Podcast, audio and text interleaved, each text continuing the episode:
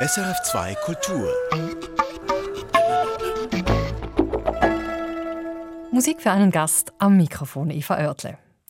Andere wachsen sehen ist das größte Geschenk. Das sagt mein heutiger Gast, Bea Lattal. Sie ist Professorin für Entwicklungspädiatrie an der Universität Zürich und sie ist heute bei mir im Studio. Ja, Bea Lattal, warum ist es für Sie das größte Geschenk, andere wachsen zu sehen? Ich glaube, das ist etwas ähm, allgemein Spannendes, wenn man etwas sieht, das wächst.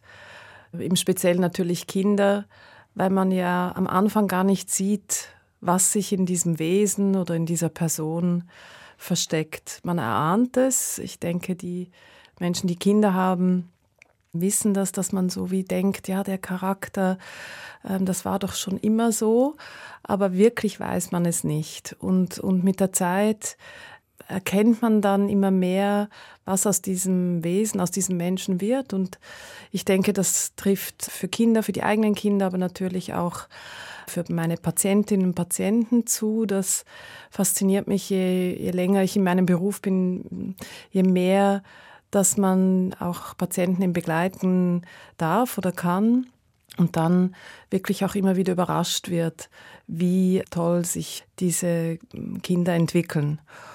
Und in meinem, in meinem Beruf als Forschende ist es natürlich so, dass ähm, auch dann die Nachwuchsförderung etwas ist, was mir sehr am Herzen liegt, wo ich Freude habe, junge Ärztinnen, Ärzte, Wissenschaftlerinnen, Wissenschaftler begleiten zu können und wachsen zu sehen. Wenn Sie an Ihr eigenes Aufwachsen denken, würden Sie sagen, Sie hatten eine glückliche Kindheit? Ja, das kann man, glaube ich, wirklich sagen. Ich hatte eine sehr unbeschwerte, auch ähm, etwas behütete Kindheit und, und war sicher sehr glücklich. Was gehört für Sie zu einer glücklichen Kindheit? Das ist eine gute Frage. Ich denke vor allem, dass man ähm, als Kind seinen Interessen nachgehen kann, dass man gefördert oder gestärkt wird dort, wo man sich hinentwickeln will.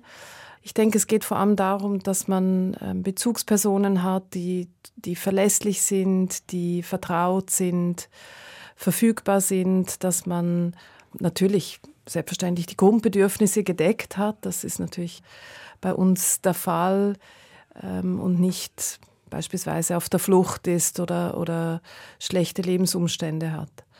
Und dann braucht es eigentlich gar nicht mehr so viel, um glücklich sein zu können. Was waren Sie für ein Kind? Ich war, glaube ich, ein neugieriges Kind. Ich war, glaube ich, auch ein, ich glaube, ich war ein gesprächiges Kind. Ich glaube, ich war auch lustig. Meine Mutter hat erzählt mir immer, dass ich sehr brav auf Zugreisen war. In Anführungs- und Schlusszeichen gutes Kind. Ja, ich glaube, so war ich wahrscheinlich. Also gab es keine Gebiete, wo Sie vielleicht Schwierigkeiten hatten? Waren Sie wirklich so ein ganz einfaches Kind? Aber ich glaube, jedes Kind hat Schwierigkeiten oder, oder stellt Schwierigkeiten für Eltern dar. Ich war immer, glaube ich, schon ehrgeizig. Ich wollte immer gewinnen.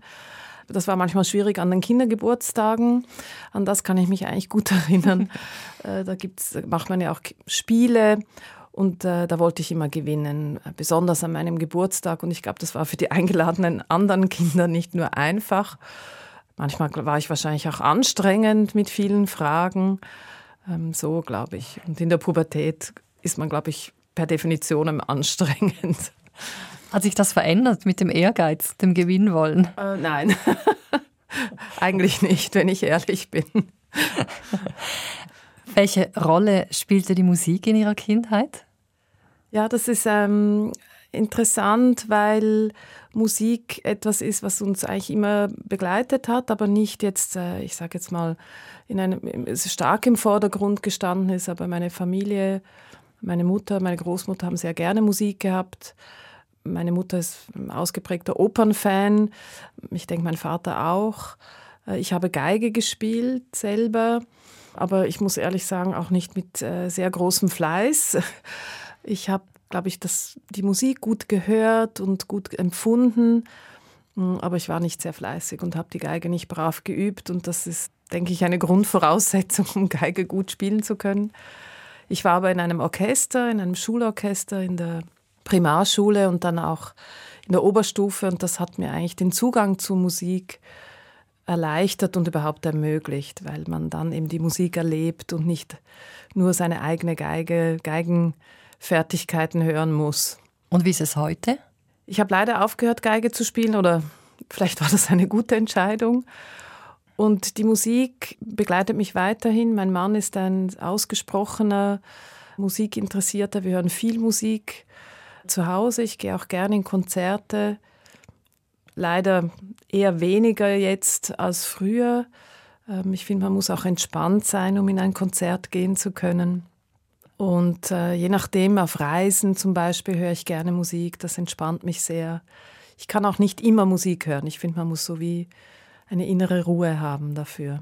Und was hören Sie für Musik auf Reisen? Ich höre gerne Musik, eben auch beispielsweise von Bach oder etwas, was mich beruhigt. Aber es kann auch mal etwas eher Fetziges sein, damit ich äh, in Aktivität komme, an etwas vielleicht konzentriert arbeiten kann. Sehr unterschiedlich eigentlich. Damit kommen wir zu Ihrem ersten Musikwunsch. Sie haben Bach erwähnt. Wir hören ein Stück von Bach und zwar die berühmte Arie Schafe können sicher weiden in einer Klavierbearbeitung. Seine Musik, die irgendwie auch so wie eine kindliche Geborgenheit ausdrückt. Wie sieht das bei Ihnen aus? Welchen Effekt hat diese Musik auf Sie? Ja, die beruhigt mich äh, sehr. Das gibt eine große Entspannung. Das höre ich sehr gerne, wenn ich vielleicht am Anfang von einer Reise bin, vielleicht auch gerade eine große Reise, wo ich auch aufgeregt bin. Äh, das entspannt mich sehr und ich kann dann so fast wie so eine Trance kommen und bin dann bereit für die Reise.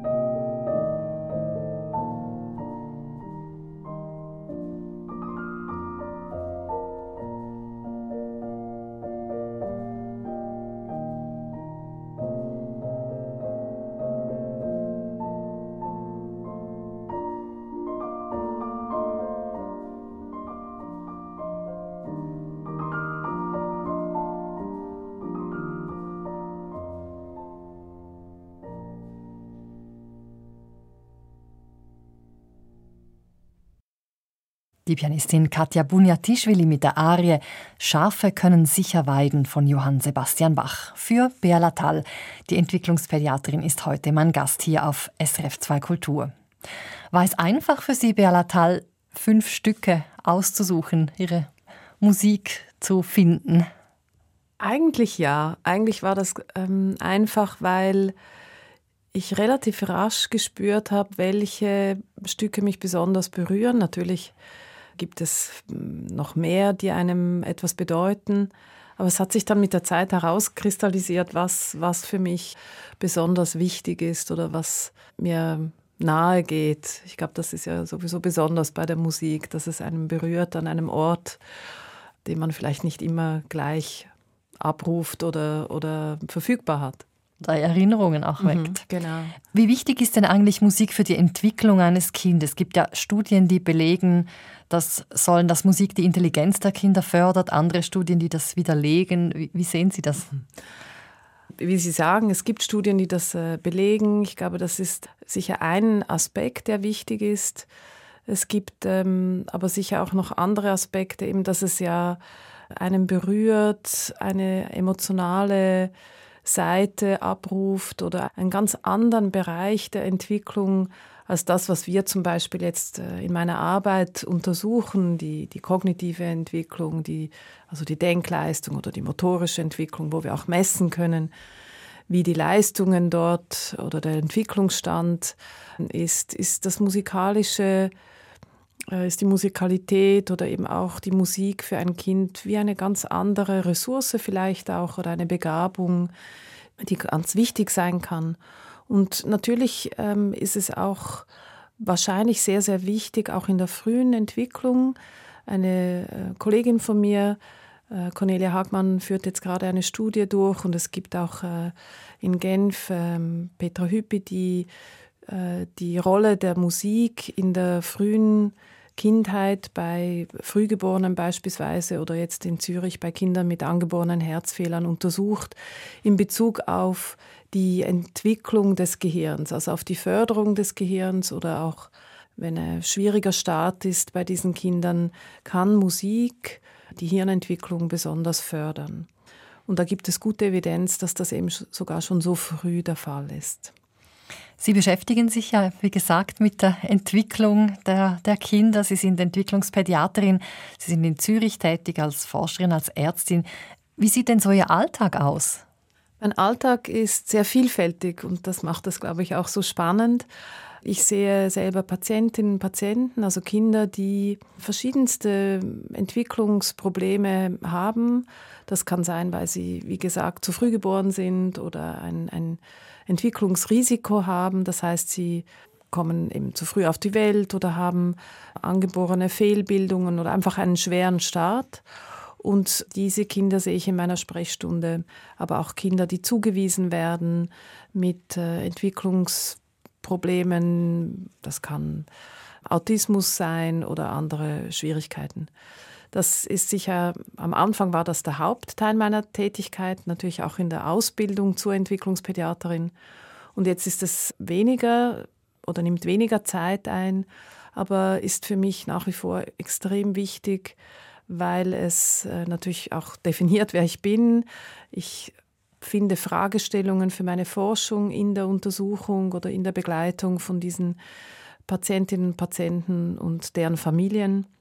Und der andere Teil meiner Tätigkeit ist, wie erwähnt, die Forschung. Also ich mache klinische Forschung. Ich habe eine Forschungsgruppe, wo wir untersuchen, wie entwickeln sich Kinder nach einem schweren Start, was hilft ihnen, was sind Risikofaktoren für eine schwierige Entwicklung, was ist die Rolle der Eltern und letztendlich natürlich, wie können wir die Entwicklungsmöglichkeiten dieser Kinder verbessern.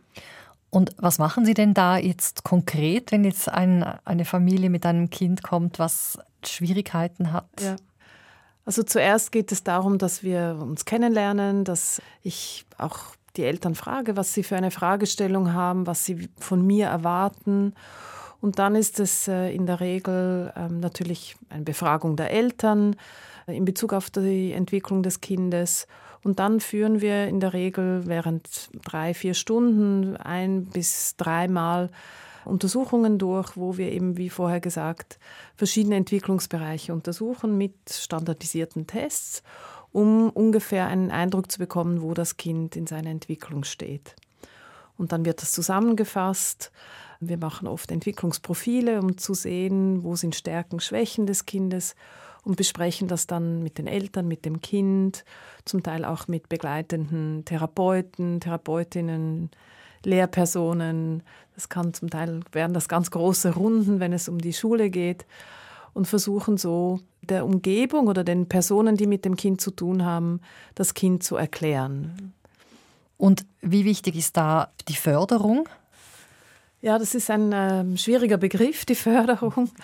Ich denke, das ist, äh, was ganz wichtig ist, ist, dass das Kind sich entsprechend seinen Fähigkeiten, seinen Stärken und Schwächen aus sich heraus entwickeln kann. Und was wir tun können und müssen, ist natürlich ein Umfeld zur Verfügung zu stellen, zu kreieren, das dies ermöglicht. Und wenn das der Begriff der Förderung ist, ist es ganz wichtig, also die, die Umstände so gestalten, dass ein Kind nach seinen eigenen Tempo und nach seinen eigenen Bedürfnissen sich entwickeln kann. Und dann ist Entwicklung erfolgreich und, und für das Kind selbstwirksam. Und wenn man das pusht oder eben eine, ich sage jetzt mal, falsche Vorstellung von Förderung hat, dann kommt das Kind unter Druck, äh, Stress und dann geht es dem Kind nicht gut. Dann sinkt das Selbstwertgefühl so quasi das Gras wächst nicht schneller, wenn man dran zieht. Ich glaube, das ist nach wie vor ein, ein guter Spruch, den man benutzen kann, um das zu erklären.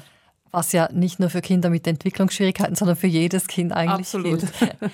Es gibt ja in jeder Kindheit auch, auch Krisen. In, in welchem Alter hatten Sie denn Ihre größte Krise? Das ist eine gute Frage. Das war sicher ähm, auch in der Adoleszenz. Weil das gehört ja eigentlich dazu. Also wenn man in der Pubertät ist, ist Krise eigentlich Normalzustand meistens.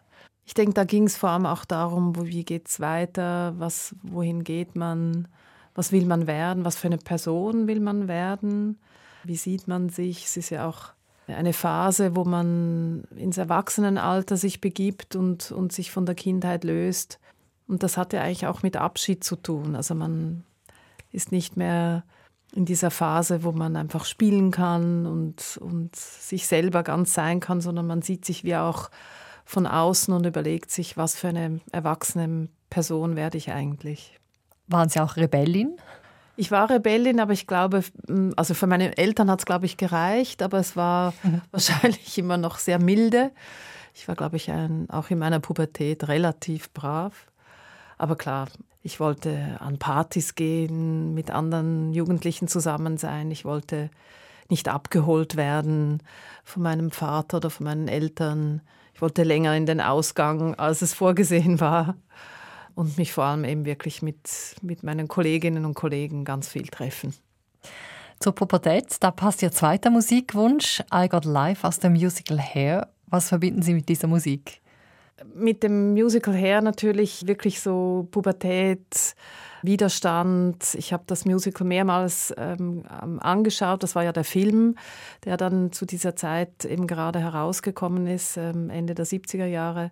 Und dieses Gefühl des Ausbrechens ähm, und mit dieser Musik eben auch dieses dieses Freiheitsgefühl, das finde ich, äh, verkörpert dieses Musical ausgesprochen stark. Und das hat mich sehr angesteckt und das habe ich so verinnerlicht in dieser Zeit. I got life, mother. I got life's sister. I got freedom, brother. And I got good times,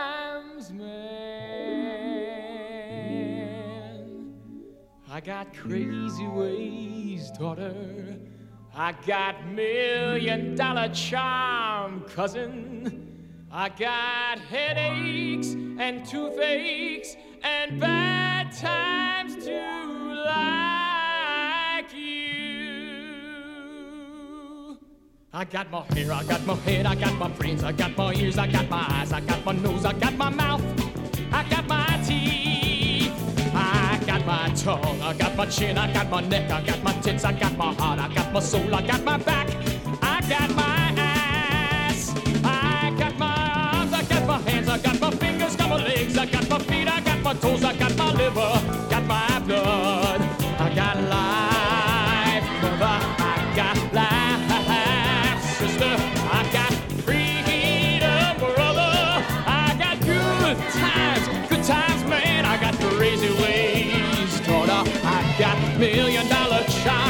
rising.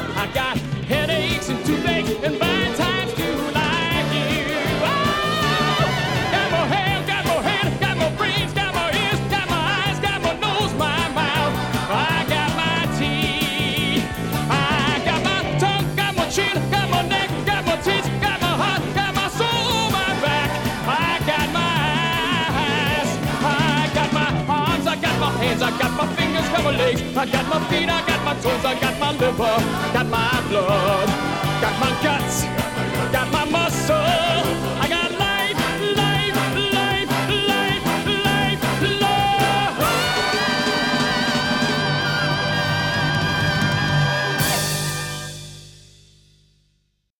I Got Life aus dem Musical Hair für meinen Gast hier auf SRF 2 Kultur, die Entwicklungspädiatrin Bea Lattal. Ja, was kommen da für Bilder auf, wenn Sie diese Musik hören? Ja, also es ist natürlich eben diese Szene aus dem Film, wo ähm, einer der jungen Hippies auf den Tisch tritt, diese lange Tafel und auf dem Tisch dieser jungen Frau entgegentanzt. Und ich glaube wirklich, diese Energie und diese Kraft und diese Lust kombiniert mit Widerstand und Lebenslust, das hat mich dort sehr berührt. Und wenn ich so zurückdenke, merke ich, dass ich auch viel Energie habe oder immer viel Energie hatte, was eigentlich ein, ein großes Glück ist oder ein Geschenk ist. Das kann man sich auch nicht wirklich so auswählen. Das inspiriert eigentlich immer noch sehr. Wann kam eigentlich der Wunsch, Kinderärztin zu werden, Beratal? Ähm, der kam eigentlich recht früh, eben auch in dieser Zeit, so wie ich 15, 14, 15, 16 war. Und es war auch eine, eine Idee, die mir, glaube ich, von meinem Onkel eingepflanzt wurde oder vorgeschlagen wurde. Manchmal sehen ja Erwachsene eher, was aus einem werden könnte. Mir geht das jetzt selber, wenn ich Jugendliche sehe oder, oder Patientinnen Patienten, wo ich denke, hm, aus, das wäre vielleicht etwas für diese Person. Und ich glaube, mein Onkel, der leider vor knapp einem Jahr verstorben ist, äh, war mir sehr nahe und hat, glaube ich, das in mir gesehen und hat das quasi vorgeschlagen, ob das nicht was wäre. War er selber Arzt? Nein, er war Gymnasiumlehrer, Latein- und äh, Philosophielehrer, aber ähm, er hat das irgendwie erkannt oder hat sich das gut vorstellen können. Und wieso? Waren Sie sehr viel mit kleinen Kindern? Nein, ich war sieben Jahre Einzelkind. Meine Schwester ist erst nach sieben Jahren gekommen und ich war auch nicht jetzt wahnsinnig viel mit Kindern zusammen. Aber ich glaube, dieses äh, Bedürfnis ähm, zu helfen und vielleicht auch ähm, eine soziale Stärke war, hat ihn wahrscheinlich, hat er wahrscheinlich erkannt und wir haben eine, ein Familienmitglied, der Kinderarzt war. Das war der Cousin meiner Großmutter. Vielleicht hat das auch irgendwie diese Assoziation erbracht oder ergeben. Sie haben ja ganz am Anfang gesagt, dass das etwas vom Schönsten ist, wachsen zu sehen. Hatten Sie das denn schon als Kind oder, oder als, als junge Erwachsene? War das schon in dem Alter etwas, was, was für Sie besonders war? Oder? Ich glaube nicht. Ich glaube, das kam diese Faszination des Zuschauens und des Beobachtens und der Freude am Wachsensehen, das kam, glaube ich, wirklich erst später. Ich habe das, glaube es war so wie so ein diffuses oder so ein inneres Gefühl, dass das passen könnte, mindestens die Medizin. Ich glaube, dieses Interesse an Naturwissenschaften oder breites Interesse, das passt ja eigentlich gut zur Medizin. Das ist ja nicht nur Naturwissenschaft oder nur ähm, soziale Fähigkeiten, sondern es ist, für Medizin braucht man, glaube ich, sehr breite, an, breit angelegte Fähigkeiten. Und ich glaube, das hat er wahrscheinlich in mir gesehen. Und die Kinderheilkunde, die Pädiatrie ist dann erst im Verlauf so klar geworden für mich, auch während des Studiums, dass es wirklich das ist, was ich gerne machen möchte. Sie haben auch eine Zeit lang in Amerika gelebt und studiert. Sie waren in San Francisco. Das war eine sehr wichtige Zeit für Sie. Wie, wie hat es Sie geprägt?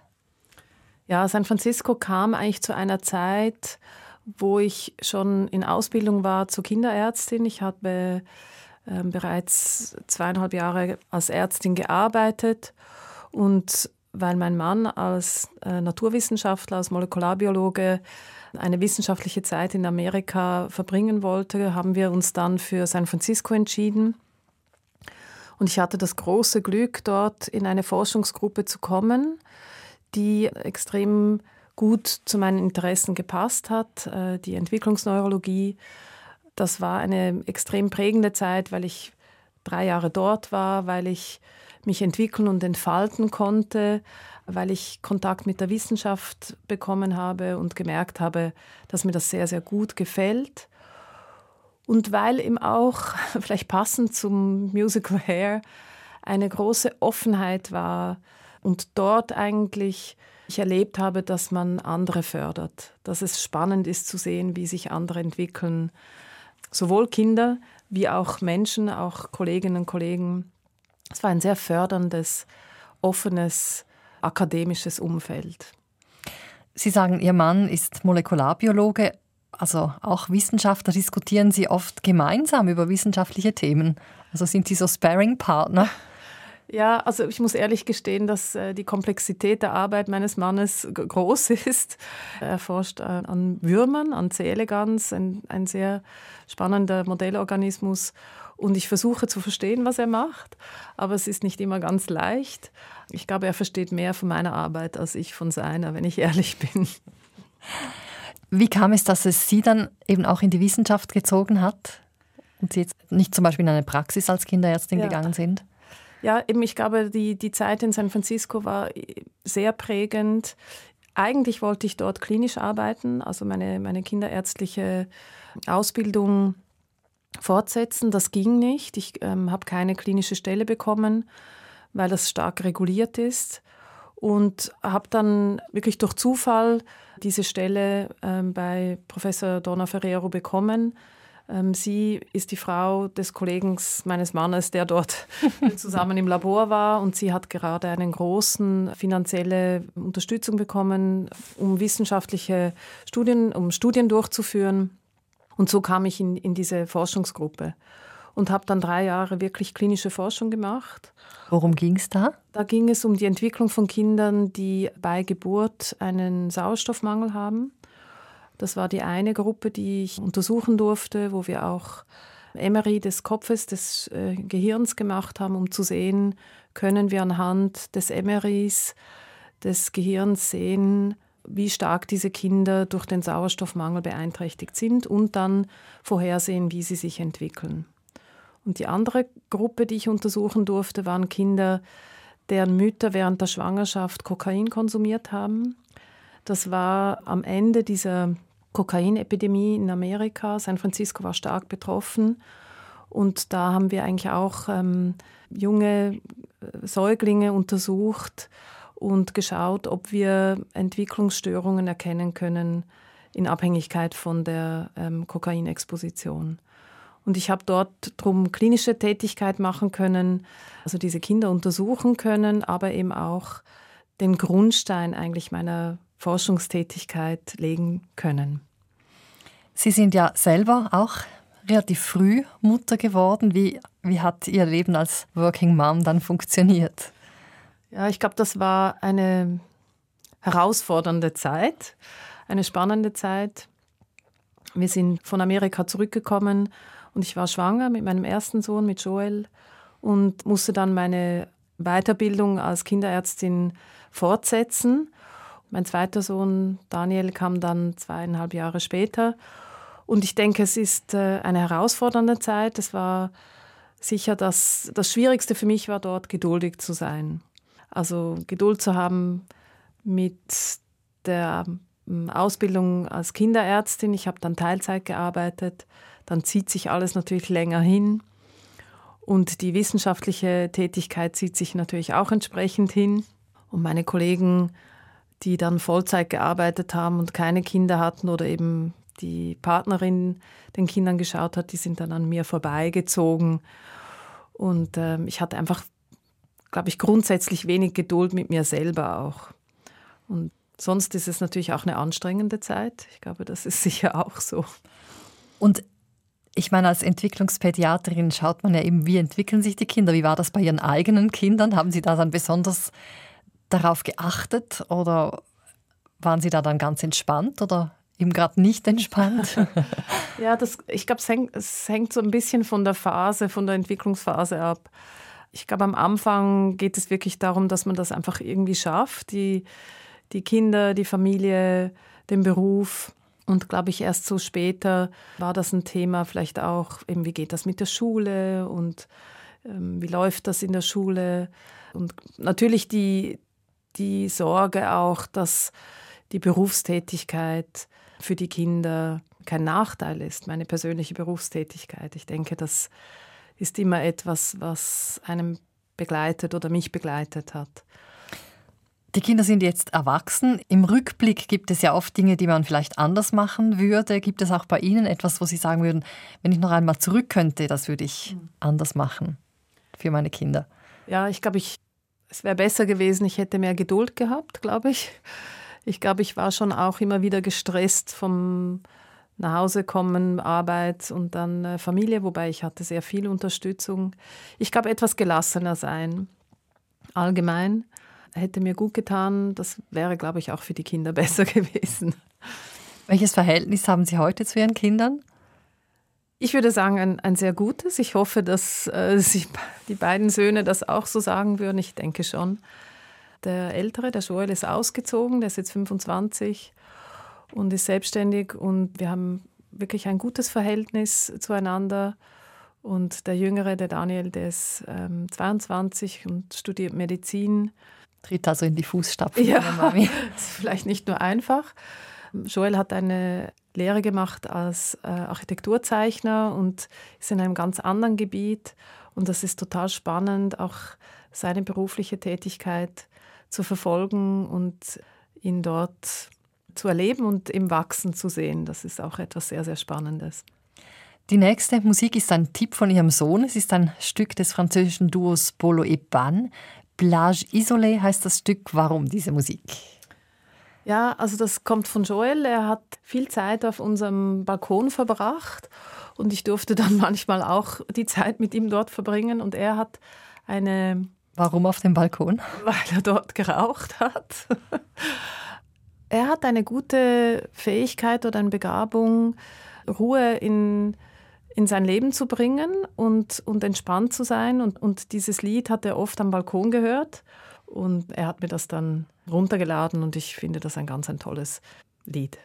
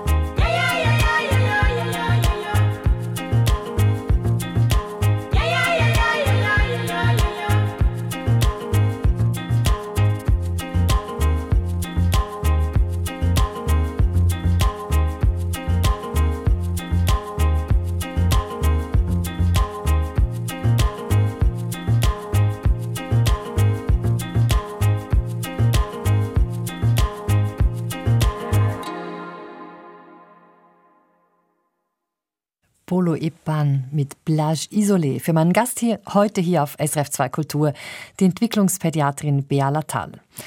Ich schreibe deinen Namen in den Sand, ich ritze ihn in eine Baumrinde, ich schrieb ihn auf die Wellen. Zwei Blicke, die sich kreuzen, treffen sich nie. Es geht irgendwie um die Vergänglichkeit auch in diesem Song. Entwicklung heißt ja auch immer Veränderung und Veränderung heißt auch immer irgendwie Abschied nehmen von einem Ist-Zustand. Wie ist das bei Ihnen? Lieben Sie Veränderung oder möchten Sie manchmal auch einen Zustand einfach festhalten, Via Latal? Also ich glaube, ich bin nicht sehr gut mit Veränderungen. Ich glaube, ich habe es gern, wenn es stabil ist, wenn ich äh, auch vorhersehen kann, wie es weitergeht. Was nicht heißt, dass ich äh, grundsätzlich, ähm, ich hoffe zumindest, mich auch entwickelt habe. Aber ich glaube, ich bin jemand, der gerne Stabilität hat, ja. Und jetzt bei den Kindern, also die wachsen ja, die werden, die werden groß. Bei ihren eigenen Kindern war das einfach, das die dann loszulassen? Ja, ich glaube, loslassen ist gerade bei den eigenen Kindern nicht ganz einfach.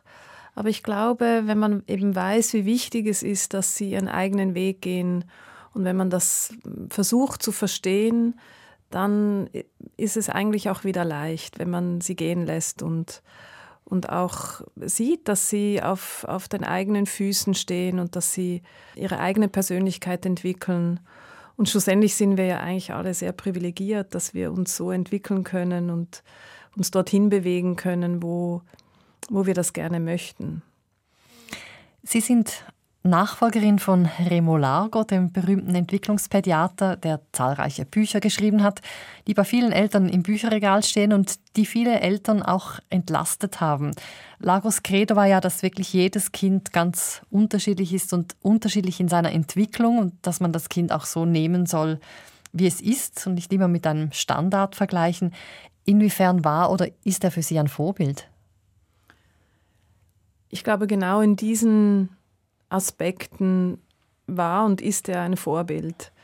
Ich denke, diese Blickweise auf, auf die große Variabilität in der Entwicklung oder überhaupt der Menschen, das hat ihn sehr geprägt. Da hat er sich sehr dafür eingesetzt und, und das ist sicher wirklich übergegangen ähm, auf uns, die die Abteilung jetzt übernommen haben, also ich mit ähm, Oskar Jenny zusammen.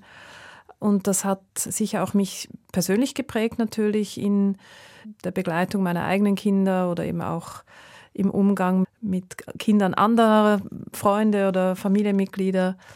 Und es ist sicher etwas, was eine Haltung beinhaltet. Also wie geht man um mit der großen Variabilität von Menschen?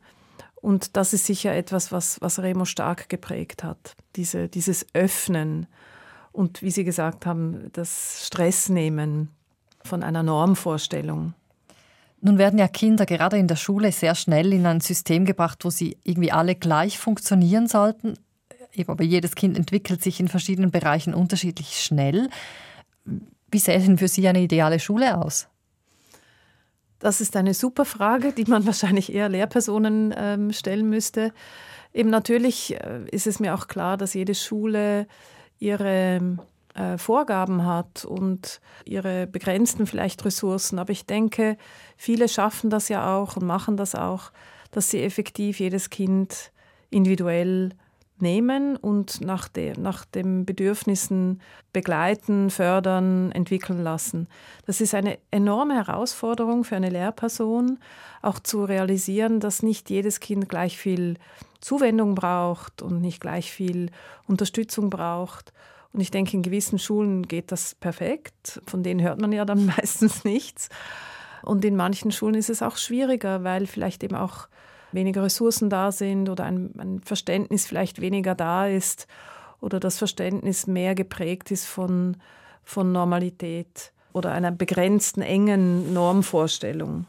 Und wie müsste die Schule aussehen für Sie? Die Schule müsste so aussehen, dass es wahrscheinlich keine Hausaufgaben gäbe. Ich denke, die braucht es wirklich nicht. Ich hoffe, dass mich da Lehrpersonen jetzt nicht an den Pranger stellen. Ich denke, die Kinder müssten frei lernen können, aber es ist auch so, dass es Kinder gibt, die gerne die Struktur haben. Das muss man vielleicht eben auch anerkennen. Also ich meine jetzt zum Beispiel, nicht alle Kinder brauchen vielleicht eine Schule, wo sie ganz frei lernen können, ohne dass man ihnen Aufgaben gibt. Also ich weiß gar nicht, was die ideale Schule ist. Wahrscheinlich eine Schule, die sich wirklich ganz klar dem Kind zuwendet, genügend Lehrpersonen natürlich hat und dem Kind Zeit gibt. Und inwieweit Noten wirklich nötig sind, ist dahingestellt. Wenn jetzt ein Kind in der Schule nicht mitkommt, sich Dinge nicht merken kann, dann machen sich die Eltern ja je nachdem dann Sorgen. Sie wollen nichts verpassen, sie wollen aber vielleicht auch nicht überreagieren. Wann ist denn der Moment da, wo Sie sagen würden, jetzt sollen Eltern mit einer Fachperson Kontakt aufnehmen? Also sicher dann, wenn ein Leidensdruck besteht. Und das richtet sich eigentlich nach dem Kind. Also wenn das Kind beispielsweise nicht mehr gerne in die Schule geht oder körperliche Beschwerden angibt wie Kopfschmerzen oder Bauchschmerzen oder auch äh, nach außen reagiert, aggressiv wird oder sich zurückzieht, dann muss man davon ausgehen, dass oder eine Möglichkeit besteht, dass das Kind in der Schule überfordert ist oder Schwierigkeiten hat. Das ist sicher der Moment, wo man sagen muss, hier muss man draufschauen, abklären. Und das kann natürlich in der Schule passieren. Dafür gibt es äh, Schulpsychologinnen, Schulpsychologen. Und natürlich auch, wenn, wenn von der Lehrperson eine Sorge kommt und das auch etwas ist, was die Eltern nachvollziehen können, dann ist sicherlich der Zeitpunkt gegeben, eine Abklärung zu überlegen und durchzuführen. Auf welchen Moment kommen Sie als Entwicklungspädiatrin dann zum Einsatz? Ich komme dann oder die Entwicklungspädiatrie kommt dann ins Spiel, wenn grundsätzlich äh, weiter abgeklärt werden muss, wenn eine Frage besteht nach beispielsweise einer Autismus-Spektrum-Störung oder einer genetischen Grunderkrankung, dann ähm, kommen wir ins Spiel. Und oft begleiten wir natürlich auch Kinder, die wir bereits schon kennen, sagen wir jetzt eben Kinder nach Frühgeburtlichkeit, wo dann im Verlauf schulische Schwierigkeiten entstehen. Dann kommen wir wieder zum Einsatz. Ja. Eltern mit Kindern, die Schwierigkeiten in der Entwicklung haben, kommen zu Ihnen. Wie ist es mit Kindern, die hochbegabt sind? Kommen die auch ab und zu zu Ihnen? Also grundsätzlich äh, nicht, weil Hochbegabung per se nicht ein Problem ist. Und viele Kinder die hochbegabt sind, beziehungsweise eben besondere Begabungen haben oder dort Stärken haben, die können sich sehr gut entwickeln und es läuft sehr gut in der Schule, weil beispielsweise die Lehrperson erkennt, dass das Kind vielleicht noch mehr Futter braucht in, äh, in der Schule. Wir kommen immer erst dann zum Einsatz, wenn eben das Kind leidet, wenn Schwierigkeiten entstehen im Selbstwertgefühl oder im Verhalten, wo man sagen muss, da muss man genau hinschauen. Oft sind das auch Kinder, die vielleicht ein sogenanntes dissoziiertes Entwicklungsprofil haben, das heißt ganz besondere Stärken, aber vielleicht auch Schwächen. Und diese ungleiche Verteilung von Fähigkeiten im Kind selber, aber auch im Umfeld zu Schwierigkeiten führt oder zu Unverständnis führt, im Kind zu Zerrissenheit und in, in der Umgebung zu Unverständnis, wieso jetzt die, die eine Aufgabe super gut geht und im anderen Bereich das Kind vielleicht äh, beispielsweise sehr langsam arbeitet. Also doch eben je nachdem hochbegabt in einem Gebiet und im anderen dann eher Defizite aufweist. Genau. Felix Mendelssohn, er war sicher ein hochbegabtes Kind. intensiv gefördert, aber auch intensiv gepusht. Er hat schon als Elfjähriger 60 Stücke komponiert. Sein Oratorium Elias, das ist allerdings später entstanden. Mendelssohn hat sich lange auch vorher mit dem biblischen Stoff auseinandergesetzt. Sie haben sich die Arie Herr, höre unser Gebet gewünscht. Warum Berlatal? Ich finde das eines der berührendsten Gesangsstücke, das ich je gehört habe. Es hat eine ganz tiefe Emotionalität, eine Spiritualität, die mich sehr berührt. Ähm, der Text hat äh, inhaltlich auch etwas mit Trösten zu tun, die Hände ausstrecken.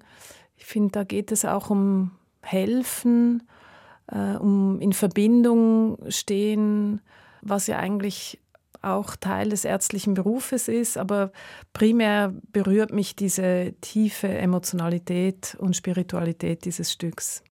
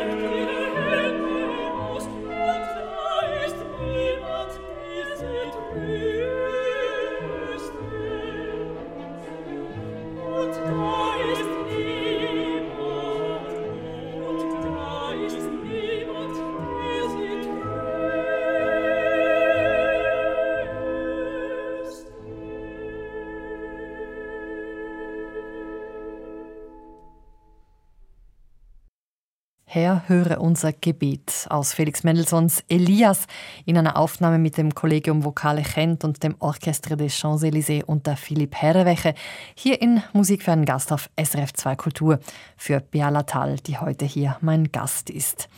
Ja, wie wichtig ist Sie haben vorher gesagt, diese Spiritualität spricht Sie auch an. Wie wichtig ist Spiritualität für Sie? Ja, das ist eine gute Frage. Ich glaube, es ist äh, nicht zentral in meinem Leben, aber es hat auch eine doch nicht unbedeutende, spielt eine nicht unbedeutende Rolle. Ich denke, das äh, habe ich auch erst so im Verlauf entdeckt, dass mir doch eine gewisse Spiritualität wichtig ist. Mendelssohn schafft er hier den Spagat zwischen seiner jüdischen Herkunft und dem protestantischen Glauben. Welche Bedeutung haben für Sie, Sie haben jüdische Wurzeln, welche Bedeutung haben die für Sie in Ihrem Leben? Große Bedeutung insofern, als dass ich mich intensiv äh, damit auseinandergesetzt habe. Unsere Familiengeschichte ist vielleicht etwas kompliziert oder vielleicht aber auch typisch. Meine Großmutter, die Mutter meiner Mutter, war jüdisch und ähm, hat sich dann aufgrund der Ehe mit ihrem Mann äh, zum, ist zum Christentum übergetreten und somit ist äh, sowohl meine Mutter wie auch ich, weil mein Vater Christ ist, äh, katholisch ist, katholisch aufgewachsen. Und äh, ich habe mich dann im Verlauf halt eben, wie das passiert, in, als Jugendlicher oder Jugendliche mit meinen Wurzeln beschäftigt und realisiert, dass diese jüdische Herkunft oder diese, dieser Teil jüdischer Herkunft wichtig ist und dass ich den auch entdecken möchte oder auch ähm, aktivieren möchte. Und habe mich auch immer mehr dann eigentlich damit ähm, beschäftigt. Und wie leben Sie diese Wurzeln heute? Also ich lebe ein sicher nicht sehr religiöses Leben, aber ich bin äh, Teil der jüdisch-liberalen Gemeinde. Ich bin dort äh, zugehörig. Ich identifiziere mich auch mit dieser Gemeinde. Ich fühle mich dort sehr aufgehoben und erlebe dort interessanterweise besonders auch wegen der Musik ein, eine Zugehörigkeit. Ich gehe selten, aber wenn ich gehe, bin ich immer sehr stark berührt, wirklich von den Liedern, von der Musik.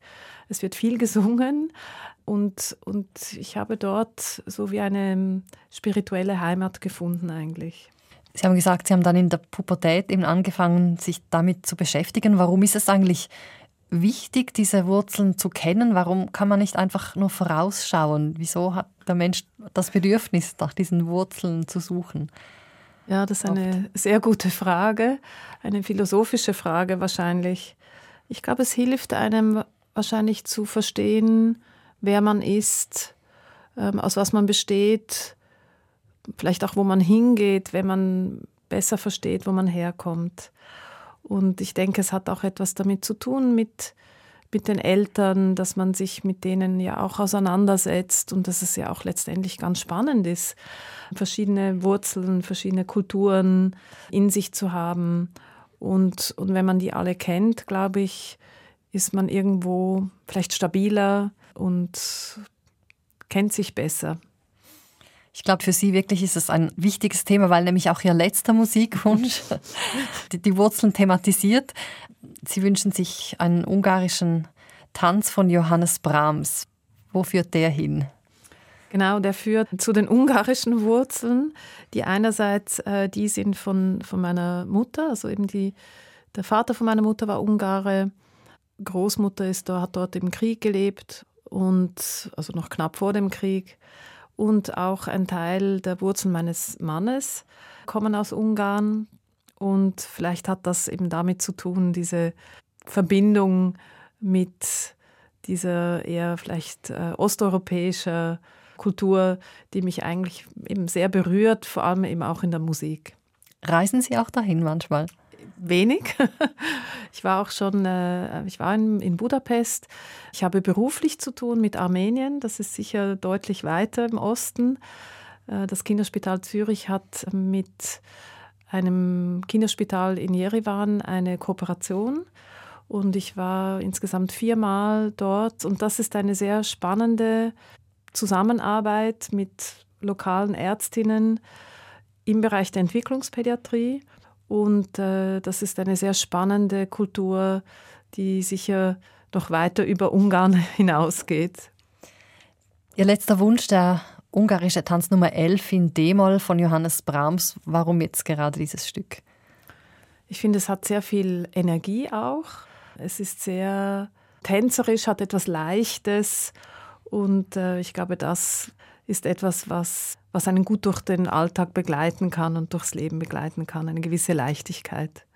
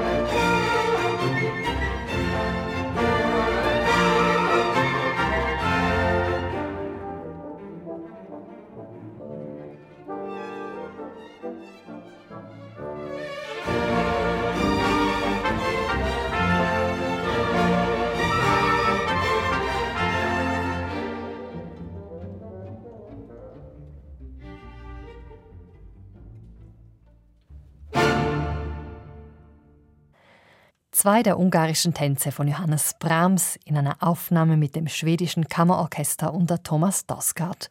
Zum Schluss von Musik für einen Gast. Bei mir im Studio war heute die Entwicklungspädiatrin Bea Latal. Sie können unser Gespräch jederzeit nachhören im Netz unter saf.ch-audio. Dort finden Sie auch die Angaben zu den Musikstücken, die sich Bea Latal gewünscht hat. Mein Name Eva Oertle.